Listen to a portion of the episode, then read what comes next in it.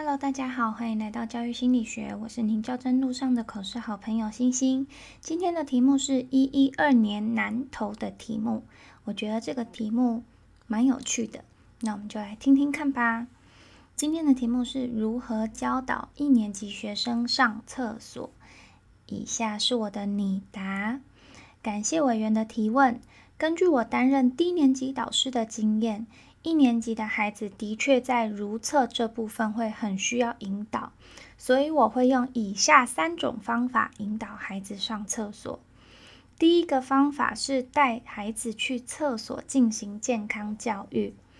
孩子在上小学以前上厕所的时候，大部分有大人陪同，所以对于上小学以后要独自上厕所会有些害怕。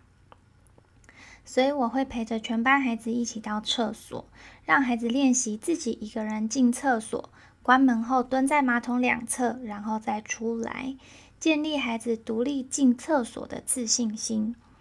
第二个方法是带孩子去厕所进行打扫。孩子不愿意上厕所，也有可能跟厕所环境有关系，所以我曾经与卫生组长协调，让我带着全班孩子去厕所打扫。在马桶和厕所走廊泼上泡泡水，让孩子自己拿着刷子将厕所刷得干干净净又香喷喷。孩子对于厕所多了一些自己打扫的荣誉感，就没有那么不喜欢厕所的环境了。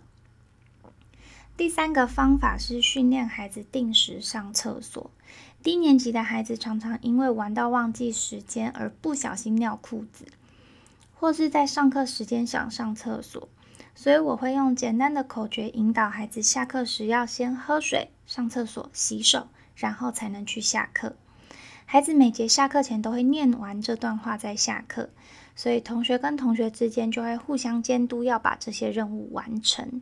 久而久之，就养成了下课先去上厕所的习惯。在我担任低年级导师时，会用以上三种方法来引导孩子上厕所。以上是我的分享，谢谢委员。我觉得这个题目蛮有趣的，如何教一年级上厕所？其实一年级要么就是害怕上厕所，要么就是抗拒上厕所，所以就是从从这些方向去回应，把害怕变成不害怕，把抗拒变成一种习惯，那就解决问题了。不过，其实还有其他方向可以讲，例如说小一可能不太会用蹲式马桶啊之类的。那如果是往这个方向去讲的话，可能就还有其他方式可以做说明。